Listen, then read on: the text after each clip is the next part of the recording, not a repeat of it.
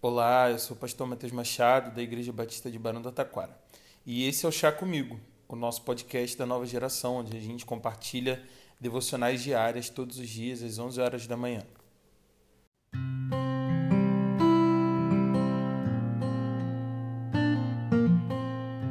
Provérbios capítulo 16, no versículo 1, nos diz o seguinte: Ao homem pertencem os planos do coração, mas do Senhor vem a resposta da língua.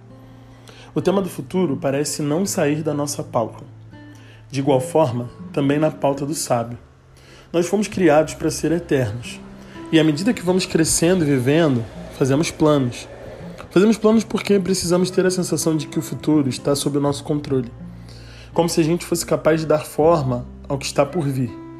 No fundo, a gente sabe que por mais que a gente planeje as coisas, elas nem sempre saem da forma como nós esperamos porque a vida é cheia de circunstâncias.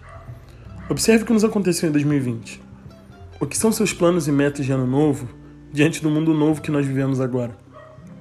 O que é importante é perceber que apenas os planos de Deus não são frustrados pelas circunstâncias.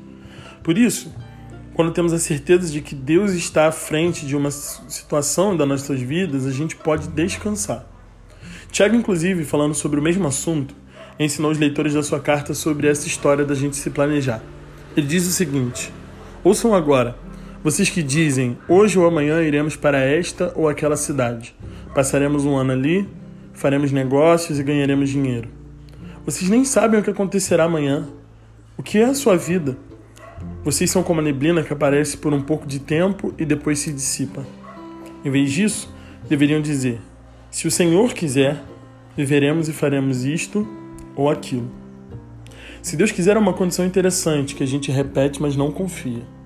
Tudo porque às vezes nós queremos mesmo o nosso querer. E aí, nesse cenário, importa muito pouco o que Deus realmente quer. O desafio de hoje é colocar nossos planos debaixo do querer do nosso Deus, sabendo que Ele, fora do tempo como está, sabe exatamente qual é o tempo certo para que cada coisa aconteça nas nossas vidas. Nós não precisamos temer. Sei que diante dos dias que vivemos, muitas vezes somos pegos ansiosos pelo que ainda não aconteceu. Tristes porque sonhos foram adiados. Sem esperança porque não podemos ver um passo adiante dos nossos olhos.